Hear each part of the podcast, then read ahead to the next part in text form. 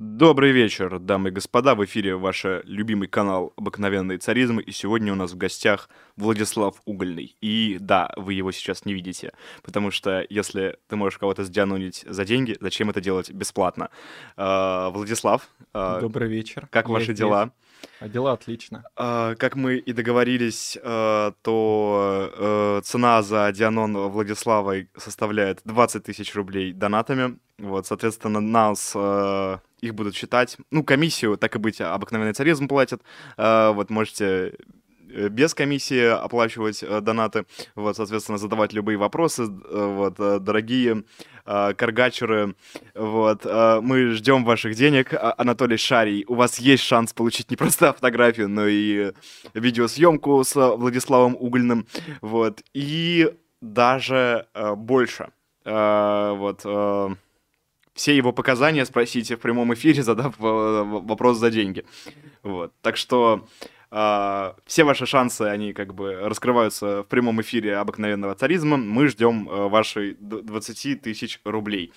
Вот. Тем более, что вопросов много, я уже до, до эфира успел прочитать, вот, в чате, который мы не читаем. Да. э, Я думаю, что э, прогон про Шария вообще лучше будет сделать, когда люди соберут нам двадцатку. Да, да, да, да. Пока давай поговорим про, про тебя. Вот. А, ты из Донецка. Да, я из Донецка. Некоторое время я жил в Киеве и в Одессе. И с 2015 года, когда у меня появилась юридическая возможность вернуться самостоятельно в а, Донецк, когда мне 18 лет исполнилось, я, собственно, вернулся и с, а, господи, с августа 2015 года я, по сути, на Донбассе безвылазно. А, Как эм, ты относился в августе 2015 года к происходящим боям? А, Ну, в августе 15 не было боев, это Мгм. 14, в 14 же были бои. А, Ну, в целом, я с самого начала как бы э, занял абсолютно прорусскую позицию. Возможно, спасибо «Спутнику» и «Погрому», который я читал года с 12 Возможно, в целом, как бы, ну, мне не нравились украинцы. А, Это довольно мерзкая общность, и, ну, такое... Ну, и в целом, как бы, я понимаю то, что выбор сделал правильный. А почему тебе не нравились украинцы? Ну, это люди, то есть вот, если мы вот немного откатаем назад, э, до Майданная Украина, то что у нас есть? У нас есть такие так называемые там схидники, а там, ну, жители Юго-Востока, там, Киева и так далее, они, у них какие-нибудь мутки, там, бизнес, менты, чтобы кого-то там крышевать и так далее. Янукович там а, бизнес а, отжимает, включая а, малый и средний, вот это вот все, а вот эти вот мерзкие э, западенцы, они как бы присосались к всему, что мне нравилось, я как бы гуманитарий вообще, постав... в принципе, как бы я люблю там историю и так далее, по техническим наукам я плох, а в гуманитарке я хорошо шарю, и, соответственно, и как бы я еще детским своим а, мозгом понимаю то, что ну, какие-то непонятные люди лезут а, полностью в то, где я хочу реализовать себя. А, У них какие-то землячества, у них какие-то непонятные структуры, непонятно кем финансируемые, и в целом как бы они довольно глупые. То есть вот медвиты, у них там, ну не знаю, Q110.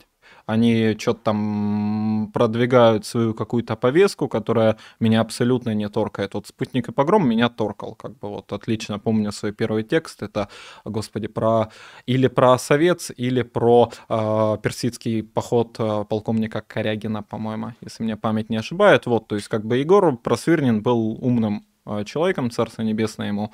Он был лучше чем вся эта э, хохлядская элитка, которая при этом ну, то же самое, что и в России, вот навиопы там всякие Мгм. из Садового кольца ходили там по выставкам и так далее.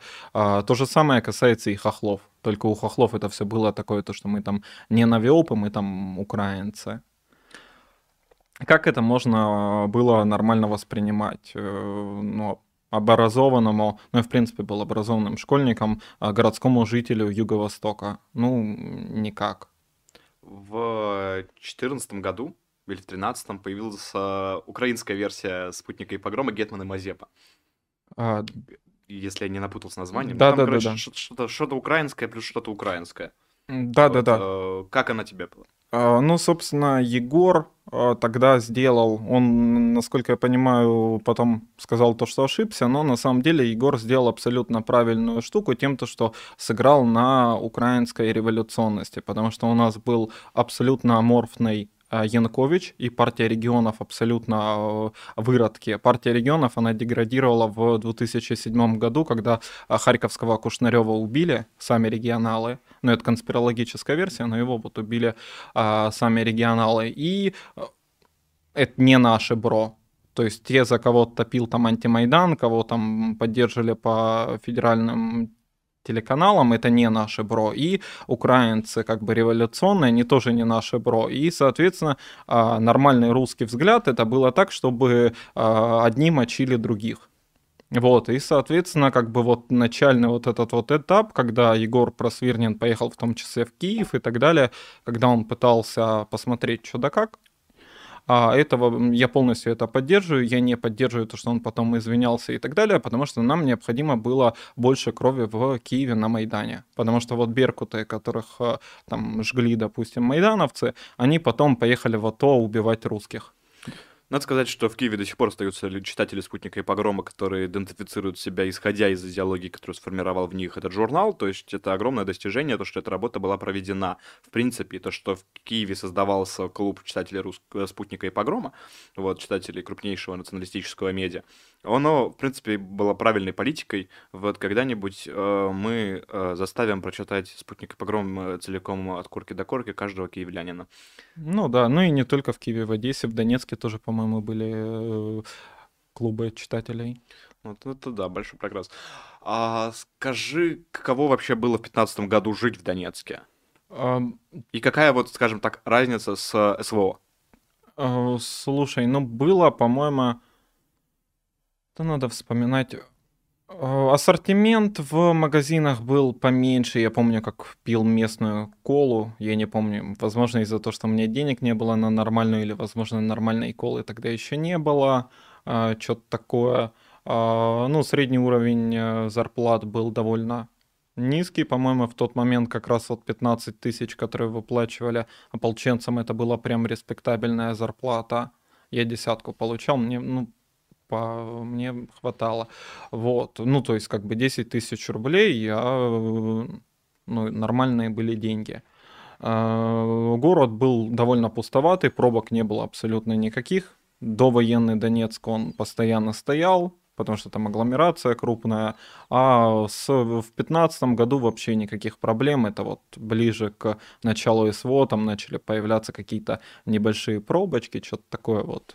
Но все равно, короче, э, город из-за того, что там эмиграция произошла, он а, наконец-то начал жить как-то просторно. Ну, я себя не чувствовал, как в каком-то муравейнике.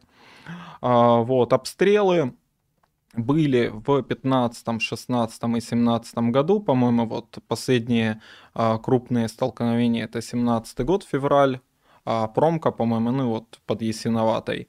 Тогда в последний раз а, грады работали.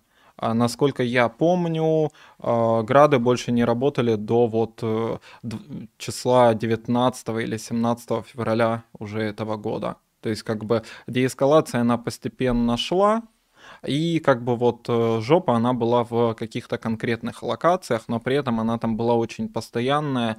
Допустим, село Саханка, а я там как журналист, мы пытались прокачать тему, там хохлы э, обстреляли трансформатор и не давали его починить э, в течение трех месяцев. И вот жители села Саханки, они три месяца были без а, возможности починить электроэнергию, потому что ремонтная бригада не могла выехать, э, ей не давали гарантии безопасности. Вот, ну и, соответственно, сейчас как бы Украина сама превратилась в такое вот село Саханка. И если вот либералы там, они любят э, рассказать про то, что вот по официальной статистике ДНР э, всего 7 человек Э, гражданских умерла в ДНР в 2021 году. Ну, так это было да, был спад эскалации, но а, ценой этого было то, что э, очень большое количество территорий э, вдоль линии фронта, они были, ну, по сути, там жить невозможно было. там какие-нибудь бабушки, как бы божьи одуванчики, жили в 20 там, метрах от э, окопов хохлядских и так далее. Там, ну, а, ну, ты не можешь спокойно там жить, понимая того, то, что всегда может что-то произойти. И в итоге э, огромный кусок русской земли, где а, до войны жило очень много людей, он полностью как бы э, это такая территория без времени, без каких-то гарантий, без ничего. Вот, как-то так. Я слышал такую позицию, что э, самый главный большой вопрос э, к этой войне, в принципе, к СВО, это казус Белли. Вот, якобы его не было. Якобы ДНР не обстреливали э, в десятых числах февраля. Вот, все это выглядит как э, фейк, собранный на коленке. Вот, ты как житель Донецка, ну, то есть я, я такое, вот, опять же, читал у Николая Колосова из э, «Общества будущее» э, человек. Вот. Э, ты как житель ДНР, э, обстреливали ли вас в десятых числах февраля? Был ли вообще в России казус Белли для того, чтобы начинать э, СВО? А, казус Белли у России был с 2014 года, это раз. А, во-вторых, э, казусы были, это, в принципе, такая э, аморфная штука, их как бы довольно часто фальсифицируют. Там, мы прекрасно знаем, как Америка начинала войны, там пароход то взорвется, то еще что-то такое и так далее. Там сирийские пробирки и так далее. Ну, наши тоже решили поиграться в это, там что-то взорвали э, этому синему, ну, короче, главе э, первого армейского корпуса э, грузовик, что-то там вроде как стреляли и так далее, но казус Белли он был в 2014 году. А ну и, в принципе, ждать, не знаю, там, когда какой-нибудь хохол а, напился бы и, и шмальнул бы из АГС, и в итоге, ну, это все равно не тот казус Белли. То есть какой вам нужен был казус Белли, чтобы хохлы взяли в центр Донецка, уебали, и было там, не знаю, 100 убитых детей, ну, ну да, вот тогда бы все бы ужаснулись бы и сказали, вот теперь можно как бы атаковать. Так может нам надо было делать упредительный удар, чтобы не убили 100 русских детей в Донецке, а зачем вот эта вот кровожадность того, чтобы что, сделать что-то правильное, необходимо, чтобы поубивали людей? Потому что вот, вот эта вот позиция, того, то, что нужен казус Белли, она довольно популярна. Вот все рассказывают то, что вот в 2014 году э, Путин ждал, когда вот прольется достаточно крови в э, Донбассе, и то, что когда вот всем станет понятно то, что хохлов ебашить можно, да, и вот то, что э, после, 15, после Дебальцева говорили там народной милиции, то, что типа продержитесь пару дней, мы как бы э, подготовим армию, как бы все посмотрят о том, то, что там вот хохлы поперли в атаку, все убедятся, то, что все однозначно, вы, главное, продержитесь два дня, и тут мы придем, как вот во «Властелине колец» а, роханская кавалерия. Ну, зачем это все? Если можно взять и сразу ударить первым. Ну вот, например, тот же Юниман говорит о том, что тогда наша позиция была бы убедительнее. Для кого? То есть а, было, допустим, ОБСЕ у нас которые выполняли наблюдательные функции, но при этом они не фиксировали, кто конкретно а, это делал. Э, есть разные там идеи, почему они так делали, но в целом у них есть как бы определенный мандат, и они не выходили за э, грани этого мандата, и, соответственно, с них там обе стороны, что наши, что хохлы требовали чего-то там какой-то однозначности, но нет, они там выполняли э, строго то, что договорились высокие там начальники и дали им мандат. Э, ну, ОБСЕ ничего не сделал, ну, он э, скинули с коптера, по-моему, гранату, или что-то, ну, была какая-то история, ребенка убили под Янакиево в 21 году, если мне память не ошибает. А, туда приехали ООНовцы, по, ООН по правам человека, приехали ОБСЕшники, ну и толку с них. То есть, ну, ну и что дает вот эта вот фиксация, какая-то четкая а, позиция для кого? Ну, я тоже сомневался в идее о том, что легитимной войны, потому что эта война в любом случае была бы нелегитимной вот, в глазах э, наших союзников Украины и наших врагов. Вот, э, поэтому ждать э, до того момента, когда мы уж точно поймем, что достаточно нас уебали, чтобы отвечать, вот, не имеет никакого вообще смысла. А как ты узнал о том, что это СВО будет? А, смотри, в общем, если ам, вспомнить, то чет вот в, русские войска в 21 году ездили, а, что-то там делали, потом встретился Байден и Путин, а, они что-то порешали. После этого произошла летом очень интересная штука. А, Курченко отстранили от, это украинский олигарх, которому дали а, под управление нашу металлургию, ну, короче, промышленность Донбасса, и который воровал. По одной из версий именно он убил Захарченко из-за того, что у них там терки были. Вот. Его, короче, наконец-то убрали, поставили, не помню фамилию, из Воронежской области такого бизнесмена, Э, ну, не первого эшелона, но вроде как при бабках, э, сам он десантником себя позиционировал, вот, и дали, короче, очень много денег, например, на выплату зарплат э, нашим там металлургам и так далее, у которых задолженности были выше на полугода. То есть люди там и так получали не очень много, а тут еще зарплату задерживают и платят ее там по частям. Это все требовало довольно много денег, потому что, ну, даже маленькие зарплаты, там, десятки тысяч э, рабочих. Вот, и было понятно то, что что-то хотят сделать с Донбассом, потому что а, только что вложили кучу денег на ликвидацию главного социального напряжения. А, вот, то есть это был один звоночек. Потом, где-то в сентябре а, начали появляться новости о том, то, что вербуют каких-то непонятных людей, непонятно куда, обещают им то, что сейчас они будут брать там Киев, Харьков и так далее. Это все происходило очень, возможно, нас как бы компетентные люди услышат, я думаю, это что они уже знают, это происходило в донецких кабаках. Соответственно, как бы все эти утечки в, там, не знаю, в СМИ, а, западные и так далее, где там рисовали план а, наступления на Украину со стрелочками, которые себя оправдали. Но, в принципе, я тоже мог бы такие же стрелочки нарисовать, потому что все это жутко утекало, а, какой-то секретности не было, вплоть до того, то, что мне однажды в, в октябре это было, позвонили и спросили, не хочу ли я пойти на повышение на освобожденные территории. Я как бы ответил человеку, мы точно хотим это обсуждать по открытой связи. Но я в итоге понял то, что как бы что-то не то там делают и никуда не пошел. А, вот. А, Кто это был? Был один там знакомый донецкий. А, как бы я, я по нему даже не сказал бы то, что он какой-то там шишка или нет, просто политически. предлагал?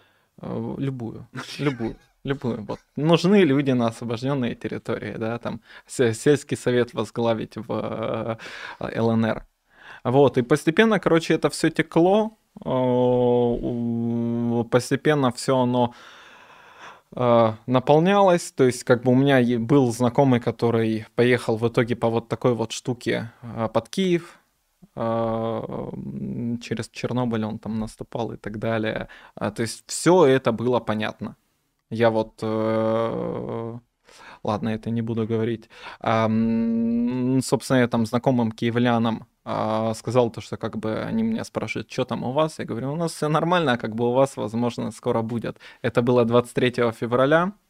А, и, соответственно, как бы я просыпаюсь от того, что они мне написали, у нас началось. А, вот.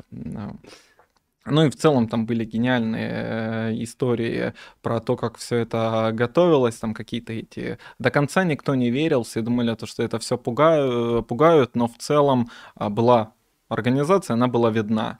И в принципе, вот когда там, не знаю, а, всякие там телеграм-админы, а, которые сейчас заняли деструктивную позицию, они рассказывают то, что вот разведка а у врага, она хорошая, как бы вот весь наш план списала и так далее. Ну, собственно, план не был секретным, и все эти подготовления не, не были секретными. А, даже из открытых источников можно было составить вот такое вот мнение. И как бы, ну, тут никакого вообще удивления не было. А, проблема в том, то, что вот когда все это происходило, там не было, было понятно, короче, то, что не было сделано ряд вещей. Допустим, у нас в Донецке никак не готовились к приему а, беженцев и к оказанию гуманитарной помощи. Это из того, что я вот знаю. И, соответственно, я как бы думал, а что они не готовятся? как бы, что нет у нас там каких-то пунктов временного размещения и так далее. А, я думал то, что, ну, наверное, схвачено сейчас МЧС российский, как бы как возьмет, как сделает структура-то уважительная, уважаемая, вернее. Но, как оказалось, ничего этого не было сделано, и в итоге из того же Мариуполя а, бабушек там плохо ходящих эвакуировали а, журналисты. То есть вот кто журналисты, я вам рекомендую быть пишущим журналистом, потому что а, те, кто работает в кадре, они бесполезные, того, то, что они просто там стендап записывают, а вы пишете, у вас руки свободные, вы можете там, не знаю, быка таскать, бабок эвакуировать, там что-то делать полезное, а потом вы приезжаете, свои впечатления записали и, и все. Вот, то есть... Прекрасное такое... преимущество текстов, да? Да. Ну, слушай, ну если у них есть оператор, то они вообще-то могут это все и на камеру делать. Ну, в принципе, да, но вот там был какой-то китаец, он мешался под ногами моих друзей, они там очень тучную бабку из подвала вы, э, вывозят, а, а он там мешается, пытается это все снимать, ему там русским матом очень быстро, а, и китаец как бы сразу же проникся, убежал. Ну, другая культура, понимаешь, ну, то да. есть э, тут вообще э, все очень сложно, особенно когда языковой барьер очень жесткий. А, господа, как мне говорят, пишут, подключилось много людей, вот, э, и я думаю, что все вы хотите увидеть лицо Влада. Вот. Чтобы его увидеть, нужно собрать нам 20 тысяч рублей суммарно донатами. Это, то есть, условно, косарь с 20 человек, 540 человек и вообще какие-то смешные деньги, если мы говорим про 80, ну, то есть 250 рублей. Вот, э, то есть у вас есть э, не очень много времени для того, чтобы это все сделать. Вот, э, но лучше сделайте, чем нет, потому что я задолбался сидеть в кадре один. Очень напрягаться. Вот. Следующий э, мой вопрос это, ну, то есть э, ты говоришь о том, что готовились очень долго, вот. Ну, вот весной это все как-то вот откатилось, хотя вот были какие-то заметки, я тогда особо не был погружен в тему, но все равно как бы войска подходили э, весной, по-моему, 21 года. Угу. Вот, и тоже было такое впечатление. А потом летом как-то все это прозастоилось, чуть-чуть эм, ДНР привели в более ДНР и ЛНР в более нормальный вид. Ну, собственно, разобрались с главной вот э, социальной проблемой. Социальное напряжение огромное было у нас чуть да, ну у нас в принципе были бунты а, работяг, а, это все порешали, вроде как даже кого-то там или посадили, ну короче про Курченко я сейчас ничего, слава богу, не слышу. А, Потеряли. Да, надеюсь, то, что он где-то потерян. Понял. Ну то есть э, приготовления были в первую очередь социальные, а не военные. Ну вот э, социальные действительно это то, в чем навели порядок. Я не знаю, насколько это связано с войной, но прям вот э, привели все в порядок. Ну, это звучит логично, да, то есть перед войной монолитное общество, оно очень необходимо, в принципе, вот, чтобы у него было меньше поводов для раздражения. Потому что это не только может быть козырем там, пропаганде врага, но еще и конкретным поводом э, для бунта во время войны, а это может закончиться катастрофически. Э, такой вопрос, как стало жить вообще в Донецке в 2022 году? Вот, то есть ты же ведь там находился, вот, э, ты первый раз уехал или уезжал уже по делам? Вот с начала СВО, да, я фактически, ну, за пределы ДНР не выезжал, по ДНР катался. Угу. А, в чем? Ну, в, в целом все, ну как, а, воды нет. То есть, как бы это понятно. Сейчас, э, когда я уезжал, я жил в частном доме, там у меня хороший насос и э, автономное отопление. То есть, как бы я включал насос, и раз в три дня, когда давали воду, она была. А в, когда я жил в квартире на четвертом этаже, туда вода не проходила, и, соответственно, у меня воды было там раз в две недели, в три, раз в месяц. То есть, как бы, когда дают воду, там у меня очень много баклашек, э, пустых бутылок от э, воды многолитровых. Я набирал, ну вот, где-то 120 литров технической воды, я потом это все пересчитывал, в рублях это 2000 рублей. То есть ты просто взял, набрал воду, а вот у тебя эквивалент 2000 э, рублей. Вот. Обстрелы идут. Самые жесткие обстрелы, они были, по-моему, в июне или в июле. я, если честно, не помню, в июне, когда основные войска наши, включая основную артиллерию, уехали закрывать э, Лисичанск. А вот, и, соответственно, в Донецке осталось довольно мало подразделений, и хохлы, э, которые могли бы вести контрбатарейную борьбу, и хохлы довольно неплохо расстреливали центр Донецка собственно, там вот рядом, где я работал, было несколько прилетов, как бы довольно часто эвакуировался в подвальное помещение. Ну а дальше, ну в целом жи- э, жизнь как жизнь, как бы вот у меня приезжал э, друг вот из Каргача, который э, потом в итоге к берегу в Сурикаты поехал служить.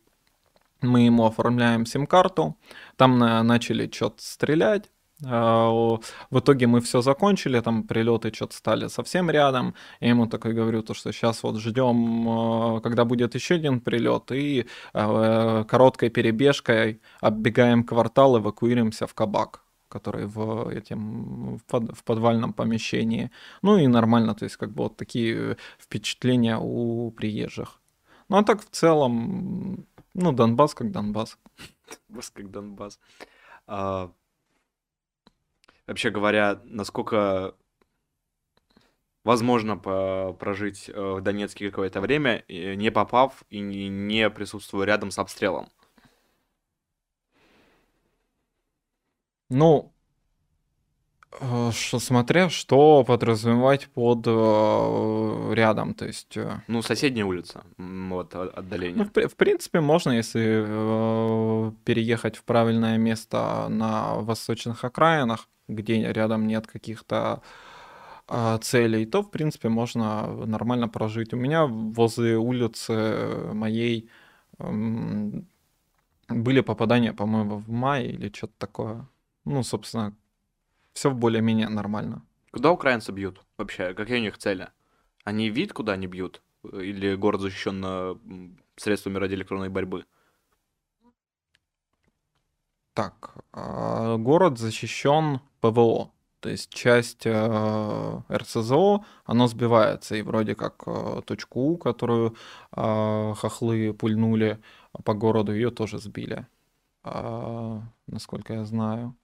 Ну, собственно, это отдельный э, разговор, но часть там химорсов, оно сбивается. Хохлы, в принципе, ну, а зачем им нужна какая-то разведка, если у них есть довольно точная ствольная артиллерия, если у них есть более-менее нормальные артиллеристы, которые могут навести эту пушку, и, собственно, они стреляют куда-то. А часть цели это, разумеется, там какие-то заранее разведанные объекты, ну вот в красном луче, допустим, они стрельнули по корпусному складу, когда вот были бои за Лисичанск.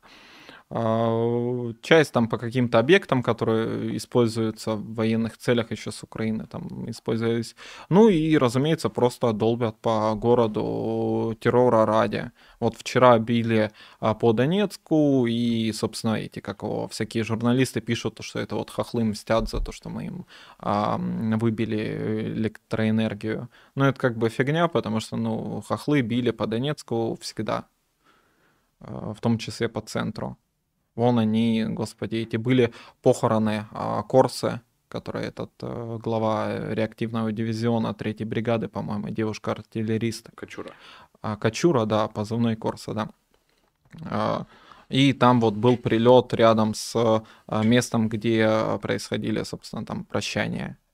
А, или там по какой-то гостинице. Ну, ну и в целом хохлы любят очень сильно по гостиницам бить.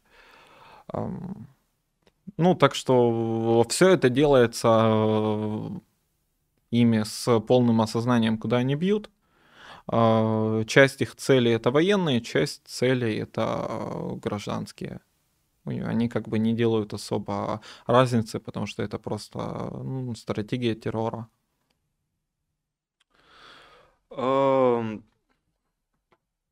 Так мы и выяснили, что у каргачеров в общем-то, нет денег, либо нет желания их отдавать нам. Ну, отлично, тогда... Вот, поэтому...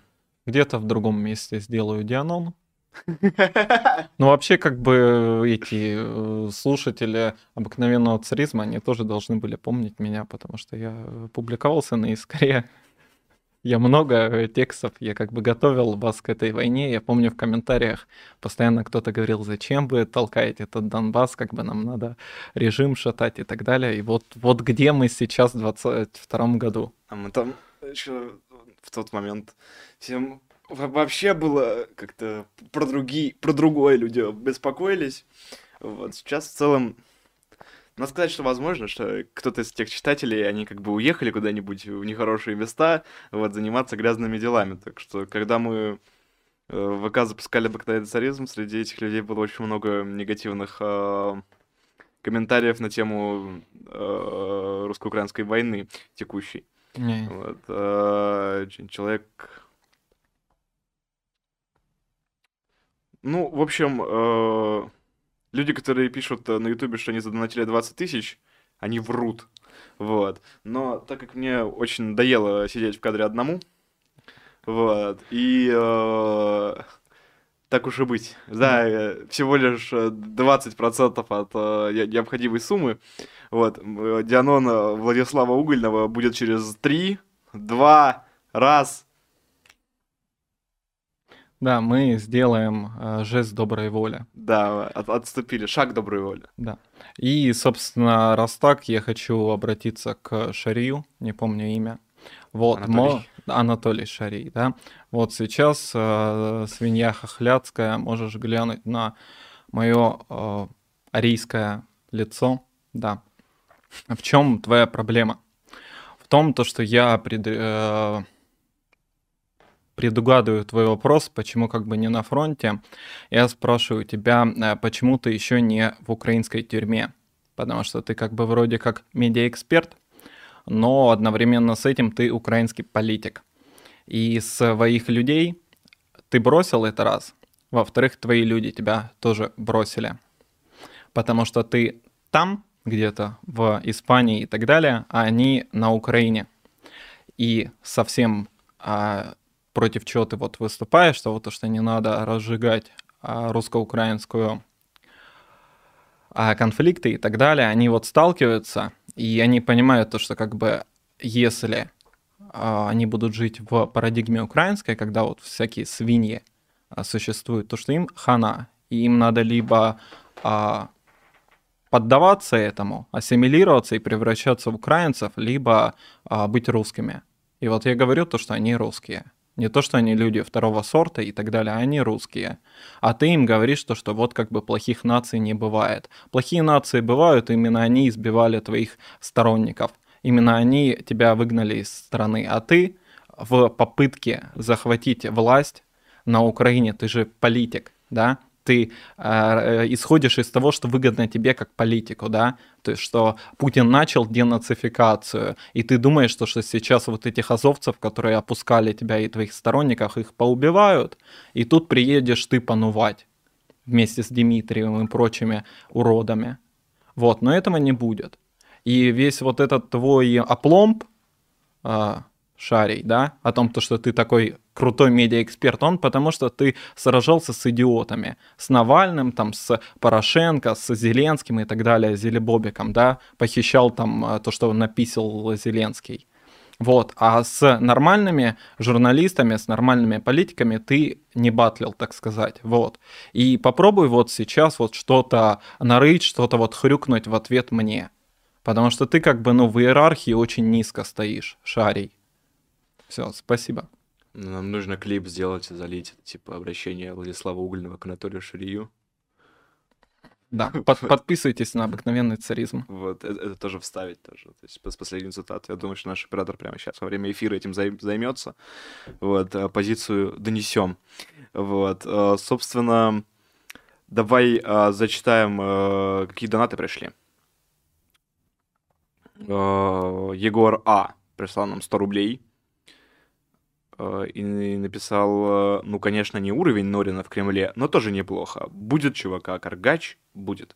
Я не понимаю э, немножко, что такое уровень Норина в Кремле. Вот. Кстати говоря, у нас вышел текст Норина совершенно потрясающий. Вот. собственно, чтобы его прочитать, заходите на наш Boosty и покупайте его, или покупайте сразу подписку. Все это абсолютно необходимо сделать, если вы претендуете на какой-нибудь интеллект невысокий, но просто на какой-нибудь, потому что 27 тысяч символов должен осмыслить каждый эти. Вот, э, поэтому читайте. ЧВК Каргач, ну, я не знаю, наверное, это вопрос к тебе, будет ли ЧВК Каргач или нет. Ну, мы занимаемся гуманитарными вопросами, не то, что помогаем там гражданским и так далее, а в целом вот, гуманитарное знание, потому что культура дискуссии, она очень на низком уровне. Тут же взять Норина, ну, не знаю, насколько это этично, ну да ладно, а, он писал огромные классные лонгриды, сейчас он пишет для ридовки, а ридовка там и другие издания, они как бы, ну, ну это сложный вопрос, вот э, есть хоро- хорошие материалы, есть как бы вот уровень «Здравствуйте, с вами э, Семен Пегов и проект Варгонза», и рядом «Бабаха большая стреляет», вот Фунт неплохо про это писал. У нас э медийка докатилась до уровня стендапов перед э, Большой Бабахой. Да ладно. Э, просто рядовка то есть вообще есть две большие, очень различающиеся друг от друга школы журналистики. Есть э, американская школа э, подписных изданий, и есть э, английская школа э, каналов таблоидов. Да, таблоиды. То есть, угу. И рядовка это классический таблоид, абсолютно. Вот. Мы пытаемся делать что-то похожее, ну я не знаю, давайте сравним нас с Foreign Policy, где люди выпускают большие материалы с экспертным мнением, которые интересно, красиво можно читать. Вот. Я думаю, что для успешной медиасферы нужно и то, и другое, на самом деле, потому что у рядовки есть определенная аудитория, которая никогда не будет, например, нашей аудиторией. То есть, и определенно эта аудитория, э, которая ближе в формат рядовки, ну, для нее лангрид больше 5000 символов, это действительно прям, ну, совсем-совсем невыносимый лангрид. Вот. Э, но пускай будет э, ну, все тут все цветы, как говорится. Да, пусть все цветы, но слишком много таблоидов, а при этом они недостаточно яркий. Вот Фунт э, начал записывать видосики с гуманитарными отчетами, и вроде, вроде как, ну, оно лично мне более интересно, чем там что-нибудь э, ну вот стендап возле бабахи, да, и иногда это все происходит так, то что вот журналисты сказали, то что в порт Бердянска зашел БДК Саратов, дали эксклюзив, как бы лайков собрали, просмотров собрали, а хохлы по БДК Саратов.ю ёбнули. Да. А если вообще говорить про развитие журналистики на фоне СВО, то ну, самая а, определенно негативная тенденция это тенденция а, больших а, крупных каналов, которые собрали очень много большую аудиторию, и весь контент, который они постят, он у них не оригинальный. То есть это люди, которые просто перекидывают э, видосы, ну там, с боями, вот, э, и просто отписывают э, вяло новости о том, что происходит вообще, то есть просто повторяют новостную повестку друг друга, вот, в этом нет ничего самобытного, вот, и это сетки распространителей финок ЛГБТ. Ну, это да, да, да, да, да. Вот это очень печальное. Вот. Э, то есть все начиналось с того, то, что как бы люди хотели делать синктенки, у них по, в итоге вышли финкотенки, да? Ну, нет, есть отличный рыбарь, да, ну, да, есть как бы исключения, но в целом у нас, короче, медийка на ну, табл... таблоиды более-менее выезжают, а чего-нибудь более серьезного его нет. Ну и, соответственно, вот Каргач пытается что-нибудь делать э, полезное в сфере, так сказать, там, нарративов и так далее. Ну, потому что этим больше никто особо и не занимается, никому оно не интересно к чертям собачьим. Um, Мистер Членс прислал 100 рублей и написал, смотрим ли мы чемпионат мира. Я не смотрю. Сегодня братишки с Бразилонами играют. Как думаете, просрут? Я ничего не думаю. Я, я тоже как бы не, не до футбола. Слышали, что Роналду колол себе в хер ботекс, прямо как порнозвезда? Не слышал.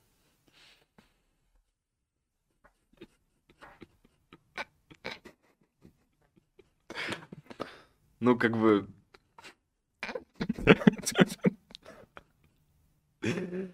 ну, здесь света не хватает, наверное. Он бы отреагировал бы на эту, на эту новость и прокомментировал его прекрасно. Мы просто вообще не от мира футбола, и вот, и даже Хером Роналду в свободное время не особо интересуемся. Интересно, конечно, не настолько. Вячеслав России прислал нам два доната. Первый 282 рубля, второй 228 рублей. Вот. А, и они, это, правда, общее а, сообщение, которое вот разделено по ним просто из-за лимита на символы. ситуации с аммиаководом есть два интересных момента. Во-первых, Тольятти, Тольятти Азот, поставщик аммиака по этой трубе, последние 20 лет пытались захватить рейдер, и Мазепин там не совсем главный собственник. Во-вторых, у олигарха есть сынок Никита, бывший гонщик Формулы-1, с которым была интересная история этой весной. Сначала э, ФИА, я думаю, что это какая-то организация структуры Формулы-1, а, сказала, что гонщики должны подтвердить свою приверженность принципам мира и политической нейтральности, чтобы выступать. Никита с радостью согласился. Потом его команда выкинула его из Формулы-1, а папаши сказали, что не вернут спонсорский взнос. Такие вот патриоты радеют за аммиаководы на встречах с президентом. Давай обсудим аммиакопровод вообще, говоря, потому что это выглядит достаточно тревожно. А, это ситуация, в которой Владимир Путин там, от себя собственно, пожелал восстановления работы этого аммиакопровода э, Тольятти-Одесса. Вот, а во-вторых, Россия вообще на уровне ООН собирается поднимать э, вопрос э, перегона аммиака по аммиакопроводу Тольятти-Одесса, чтобы беднейшие страны Африки были удобрены. А, в общем, тут э, это долгая тема.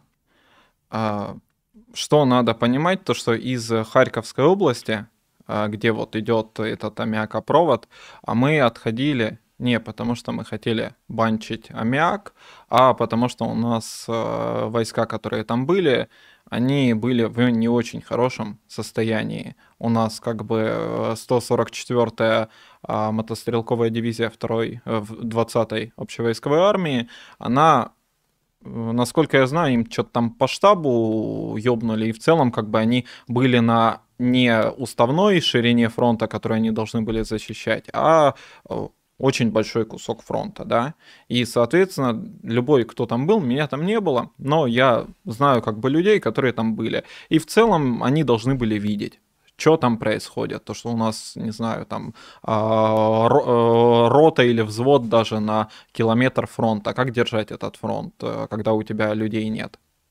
А, вот, так что из Харьковской области мы отошли, э, потому что хохлы нас победили на поле боя. Более того, Харьковская вот эта вот эпопея, она закончилась еще более-менее нормально, потому что, если вы вспомните, 11, по-моему, сентября а, были сообщения о том, что хохлы взяли Красный Лиман. А, но в Красном Лимане оказались наши войска, Барс-16, по-моему, и Барс-13. И они, собственно, сражались за этот Красный Лиман очень долго. Хохлы его не взяли сходу. В итоге хохлы, э, из-за того, что у них висел Красный Лиман на фланге, они э, не, э, не полностью нам Оскольский рубеж прорвали и не, полное, и не вышли к Сватово. Сватово, оно до сих пор наше. Потому что вот ситуация была настолько жопной, то, что мы чуть не потеряли наш весь Северный фронт. А, э, то, что тогда произошло, это не связано с договорничком.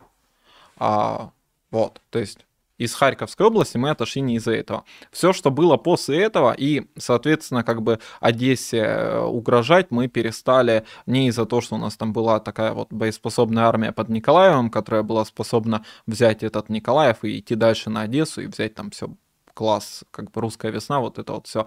У нас там не было войск, которые могли бы взять Николаев, это раз. Во-вторых, у нас там не было даже возможности э, отбросить хохлов э, дальше от Днепра, для того, чтобы вывести э, переправы Днепровские из-под удара э, химарсов. А, собственно, наши пытались это сделать, у наших не получилось. Слушай, у нас там были войска, чтобы держать Херсон. То есть я понимаю, почему, э, как происходило отступление из юга Харьковской области.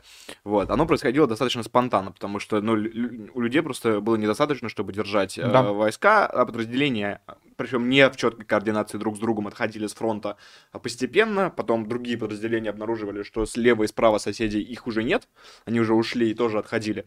Соответственно, это было ну, такое паническое бегство на укрепленные рубежи, где вообще можно было бы украинцев держать. А, за исключением был дан бой в Балаклее. Ну, в Балаклее там Росгвардия, да, в да. Шевченково, по-моему, под Купенском что-то э, один день постреляли, потом угу. отошли на левый берег. Вот. И Но э, э, как бы и понятно, что отступление на юге Харьковской области, оно было более или менее... Ну, нельзя сказать, что это по военным соображениям, потому что по военным соображениям э, отступление, отступление проходит организованно, а это было отступление из-за невозможности обороняться, то есть э, эффективно. А Херсон-то почему мы сдали? Почему мы не обстреливали наступающие порядки ВСУ с э, другого берега? А тут, э, короче, битва за Херсон, она шла с августа. Мы в полях перед Херсоном э, дрались с августа, и там, э, ну, я не знаю, насколько мы там покрошили хохлов или нет, там, ну, вот 128-я горно-штурмовая бригада на себя, например, очень плохо чувствовала. Мы там отошли э, на севере на Криворожском направлении, чуть-чуть под Дудчаны, да, а, вот. И, соответственно, как бы в полях мы сражались. В чем проблема Херсонского направления? Там стояла наши спецвойска, десантура, морпехи и так далее. Они, как это вот, э, большая проблема советской там российской армии, это то, что у нас спецура выполняет функции э, мотострелков. Вот, соответственно, как бы то, что конкретно их вывели, десантуру, морпехов там и так далее, это очень хорошо. А посмотрим, что они там сделают, э, когда грязь замерзнет. Сейчас очень грязно. Вот, в принципе, как бы на Херсоне тоже как бы грязь. Э, я, я не уверен, то, что хохлы бы взяли бы Херсон вот сейчас, сегодня какое, 24 uh-huh. ноября, вот, я не уверен, то, что хохлы бы его бы взяли, потому что, ну, там грязь и снабжению пизда. Но а, наши, наша спецура нам бы оставалась. Херсон можно было бы держать, если мы бы загнали бы туда, не знаю, какую-нибудь, э, не знаю, Росгвардию, там, чеченцев вроде как обещали, там, не знаю, бригаду народной милиции ЛДНР, какую-нибудь полнокровную, вот просто взять их, засунуть в Херсон и чтобы они его держали, но при этом сказать то, что, ребят, вы смертники, да, то есть это как бы циничная вот такая вот штука, но наша команда мне на это не пошло, и в принципе, ну, поднимите руки, кто взял бы а, подразделение русской армии, отправил бы держать Херсон в участи смертников, да, тут нужно а, мужество, это раз, во-вторых, про такое должны говорить э, военные, то есть я как бы, ну, э, я как человек, который занимается гуманитаркой, там, информационкой и так далее, у меня нет э, морального права говорить то, что надо было взять там не знаю, несколько батальонов, там, бригаду и так далее, взять их, отправить в Херсон, умирать, да, в обороне. Слушай, ну у нас, опять же, выходила э, новость от источника обыкновенного царизма из как раз подразделений спецназа, которые оставались на Херсонском направлении. Буквально за день-два, если мне память не изменяет, до озвучивания этого самого непростого решения генералом Суровикиным. А, и боец спецназ говорил, что нормально, мы все удержим. Типа, э, возможности держать Херсон очень много. Да, там были возможности туда, э, этот кусок фронта э, жрал бы определенные ресурсы, там логистика большая, туда там сидели хорошие части, прям там вот хорошие спецуры, собственно, вот из всех э, военных округов в моем топе первом это Южный военный округ. Пока что у них не было каких-то прям залетов. Знаешь, как топы до войны, твои любимые фильмы, топы во время войны, э, лучший топ военных округов. Да, да, да, да. То есть, как бы вот э, Южный военный округ это база, так сказать. А, вот, оно бы жрало бы, короче, ресурсы, а, и хохлы бы нас бы где-нибудь в другой бы, а, в другом бы месте могли бы э, перебить. Меня не было на запорожском направлении, что там находится, непонятно. Слушай, там очень печальные, вообще-то говоря, э, новости с запорожского направления нам приходят. Прямо тревожные. Ну, я сейчас немного не в повестке, но в, в целом вот запорожское направление, оно, оно сложное. Слушай, э, понимаешь, вне зависимости от того, происходит ли а, отступление, наступление по договорнику или без него, вот, есть э, тот э, простой факт, что в определенном смысле война на Украине это война э, на устойчивость государственных систем, экономики, армии э, и всего. И как бы мы ни говорили о том, что, допустим, ну хорошо, э, с Херсонского направления ушли, потому что гипотетически нужны были какие-то ресурсы, которые могли бы мешать обороняться на запорожском направлении. С юга Харьковской области ушли, потому что просто армия хреновая. А, почему э, Российская Федерация постоянно пытается сделать так, чтобы у украинцев, у которых, ну, очень плохие ситуации с, с экономикой, просто отвратительные, э, очень отвратительные, их просто содержат. Если бы им не давали денег, то Украина бы закончилась уже давно. Зачем Российская Федерация пытается Украине дать денег? Э, работая мячного трубопровода, вот, зерновой сделкой, э, вообще согласием с зерновой сделкой, Почему нельзя было сказать миру, слушайте, знаете, мы не хотим никакой зерновой сделки, потому что у нас вообще рекордный урожай.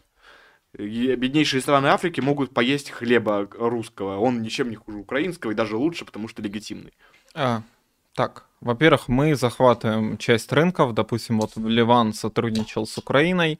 Там был э, дипломатический кризис. Возможно, кстати, этот дипломатический кризис частично благодаря члену ПСБ Берегу записки авантюриста, он там шатал Ливан, и Ливан вроде как уже покупает э, зерно у России. Это да, раз. Во-вторых... Зерновая сделка вообще не была про беднейшие страны а, а, а, Африки. Зерно украинское выкупили в основном страны Европы да. и США. Ну, слушай, э, война сейчас надолго, и вот вопрос я, я думал о вот этой вот штуке долго, и вопрос такой, то что, что лучше, чтобы было у хохлов деньги какие-то, им все равно дадут там деньги, чтобы они там не сдохли с голоду, либо зерно. То есть я как бы, ну, если хохлы сами себе голодомор устроят, ну, ну окей. Но появятся у них деньги, то есть э, устойчивость Украины, она в чем? Она в том, то, что им дают э, снаряды, там артиллерийские системы и так далее в, там, в кредит, ленд-лиз и так далее. От того, то, что у них появляются какие-то деньги для того, чтобы они их там распилили, что меняется? Ну, ничего не меняется. А снаряды им все равно будут отправлять.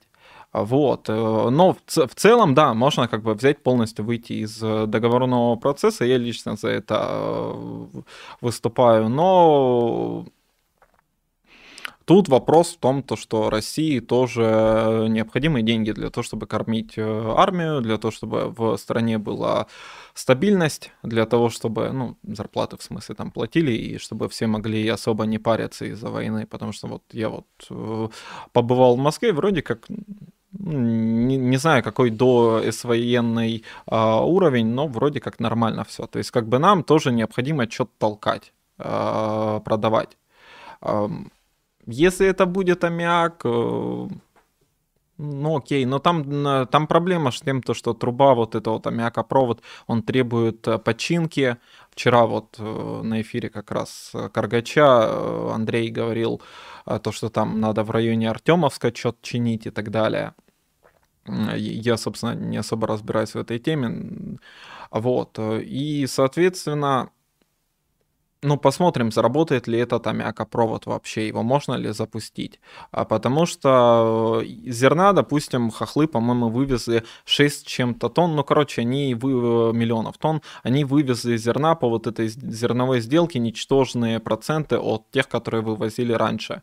То есть там все равно как бы у хохлов нет э, возможности торговать этим зерном так, как они торговали до начала войны. То ну, есть... Ну, у них элементарно площадь сбора зерна уменьшилась сильно. Не, не, у них, у них, э, у них собранное уже зерно, которое в элеваторах лежит, mm-hmm. и которое уже там кому-то обещано было, и что-то, ну, короче, там, там сложная история, вот. И то же самое можно вот вспомнить этот, господи, газопровод, то есть сейчас э, газ через Хохлов идет в Европу 60 а, только процентов, потому что через Сумы. А есть станция в ЛНР, в Новопскове, по-моему, забыл, как она называется. Она еще 40% дает, хохлы ее а, отрубили, потому что, ну, говорят, то, что там наших специалистов нет. То есть вот договорничок произойдет тогда, когда а, хохлов пустят на а, вот эту вот а, газораспределительную станцию. Это плюс 40% от всего экспорта а, газа а, в Европу. Слушай, но его не произошло пока тебе что. Тебе не кажется, что ну, вот полная экономическая блокада была бы эффективнее? Потому что, ну, снаряды это, это определенная сила, вообще без сомнения, но Украине нужно поддерживать эффективный государственный аппарат. А эффективный государственный аппарат Украине абсолютно необходим, потому что если его не будет, то не будет, соответственно, первого, чего не будет, это силовиков э, внутренних. Если силовиков не будет, то голодный бунт, антивоенный бунт, бунт усталость от войны, бунт мира на любых условиях, он реалистично может произойти. Потому что если государственный аппарат есть, то он подавится, как подавились в бунты в Одессе а, на тему отсутствие электроэнергии в городе. С, с, по, по поводу, они, конечно, были не прорусскими бунтами, но, тем не менее, были бунты. Ну, слушай, смотри.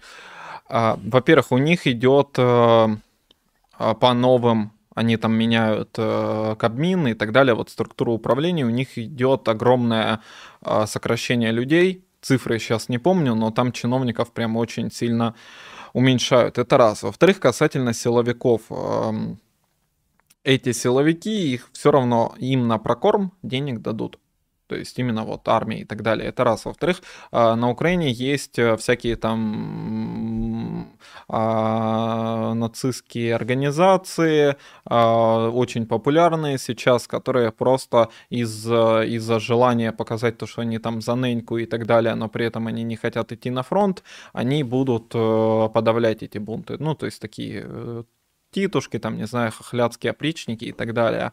То есть, э, и в целом, как бы вот эти вот одесские бунты, они были из-за того, что там свет, э, свет не по графику давали, отключили там на несколько дней, а у мэра, по-моему, у Труханова он есть да, то есть как бы и в той же Одессе, ну там, там куча организаций, которые, допустим, сейчас топят за э, снос памятника Екатерины II. Я был в Одессе как бы неоднократно в разные моменты, и в целом как бы одесситы очень, ну это э, это, пожалуй, главный символ Одессы после того, как его постро... Э, восстановили, по-моему, в восьмом году.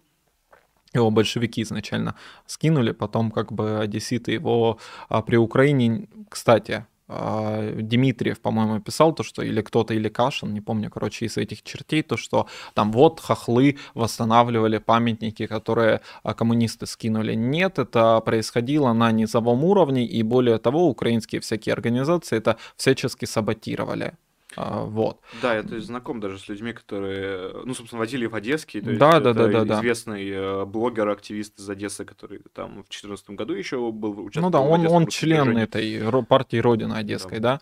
Вот, и, короче, э, а одесситов, вот эти вот всякие э, хохлядские организации, они их прогнули так, то, что сейчас вот Екатерину все-таки снесут. А делают они это не потому, что им платят, а потому что они хотят, э, ну, у них воля власти, да, то есть такое, это, ну, вот, пирамида власти, э, пирамида Маслоу, там, да, жрать надо что-то, но они найдут, вот, вот эти вот как раз они найдут, что пожрать. А, и надо как бы, ну там, не знаю, клюй ближнего, срина нижнего. Вот так вот э, работает украинское общество. И, соответственно, думать то, что если мы им обрубим экономику, а, то у них силовики а, взбунтуются, не знаю, пропадут, исчезнут, не надо. А, тут как его, господи, а, есть же эта мудрость народная, то, что папу уволили, и сын у него спрашивает, папа, мы теперь будем меньше, а, ты теперь будешь меньше пить? А, нет, сынок, ты будешь меньше кушать. Вот то же самое и на Украине. Силовики отвалятся последними. А, и для этого, ну, у того же Ахметова, у тех же олигархов, ну, короче, у них есть какой-то там, не знаю, черный кэш для того, чтобы оплачивать вот это вот все.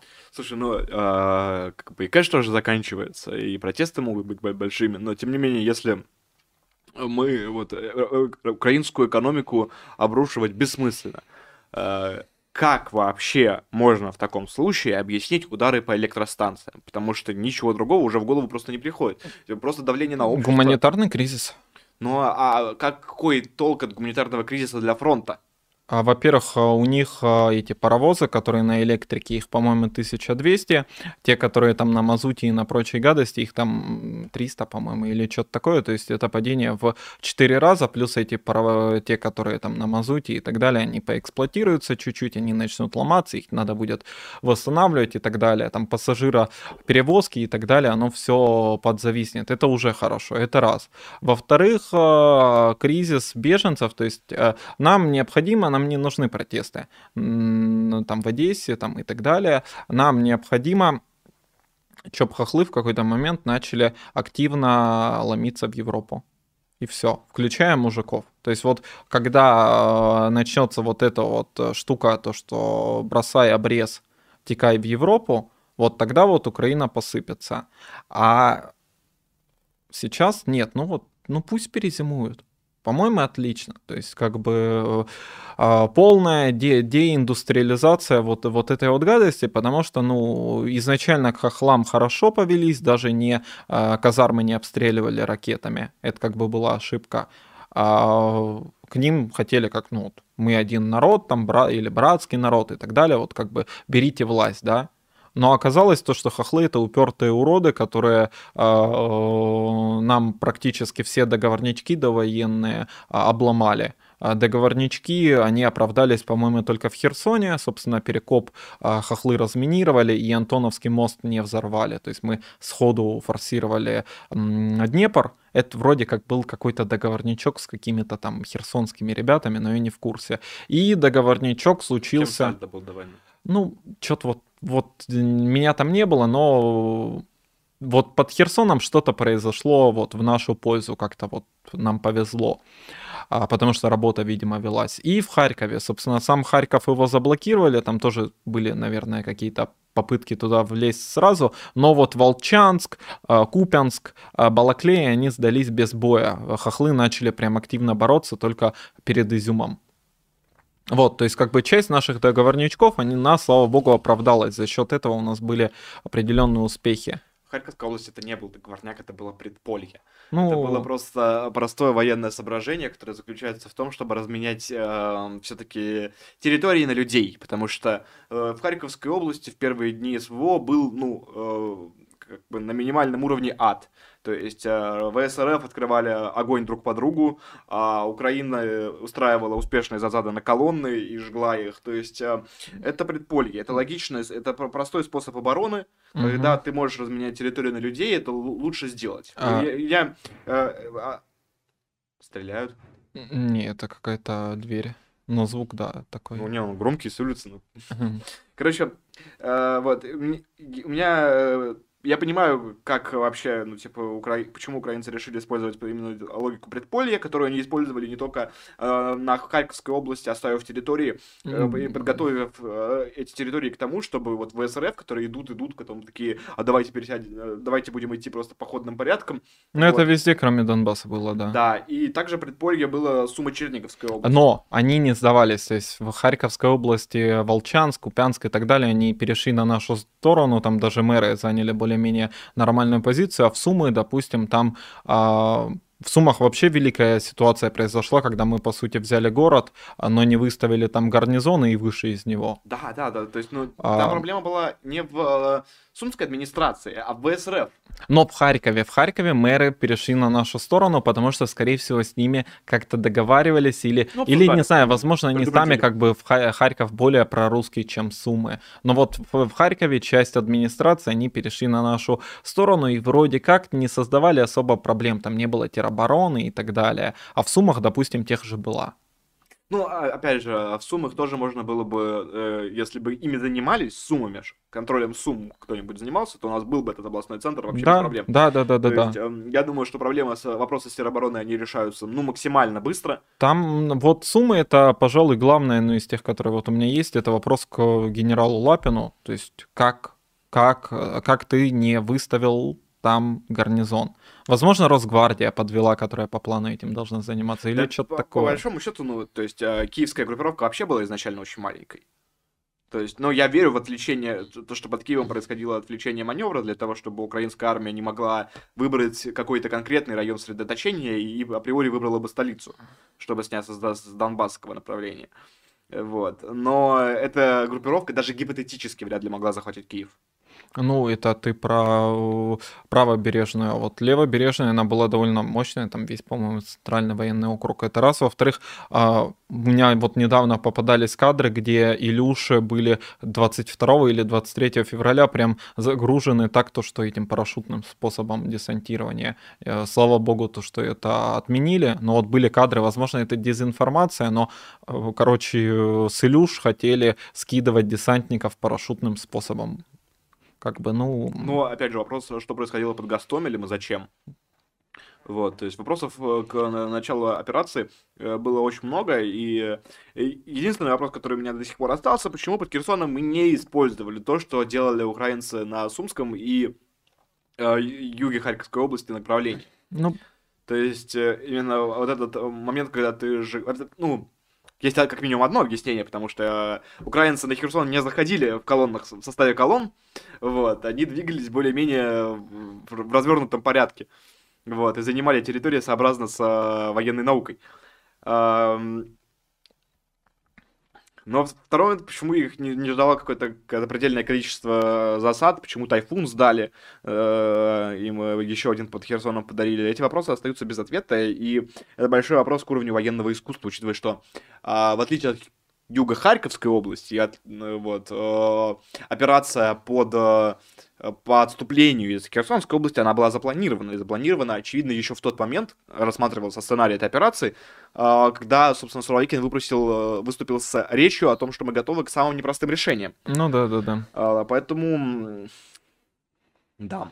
А, продолжим про донаты. Ну, поэтому мне, мне кажется, что, вообще говоря, э, с Украиной нужно делать э, так, что не давать им зарабатывать деньги ни в коем случае. Ну... Я считаю, что выход из зерновой сделки, который кто-то из российского правительства пытался пролоббировать, и э, партия Ястребов, которая надеялась, что мы выйдем из зерновой сделки, а это было бы самое правильное решение. Вот, я считаю, что не нужно давать им продавать зерно, не нужно давать им еще возможности зарабатывать на аммиаке, вот, и забрать все до последнего, потому что кризис власти, даже если мы оставим э, э, украинских титушек с черными чемоданчиками украинских олигархов, пускай у них будет только эти, этот черный чемоданчик и ничего больше, вот, и, и дотации Запада, потому что, опять же, для э, западной экономики эта война тоже не проходит э, безбедственно. Ну да, там. То есть, очевидно, рекордная инфляция Великобритании, а, очевидно, а, а, страшное ожидание американцев от рецессии в 2023 году. Вот, э, то есть это кризис, который по ним ударил.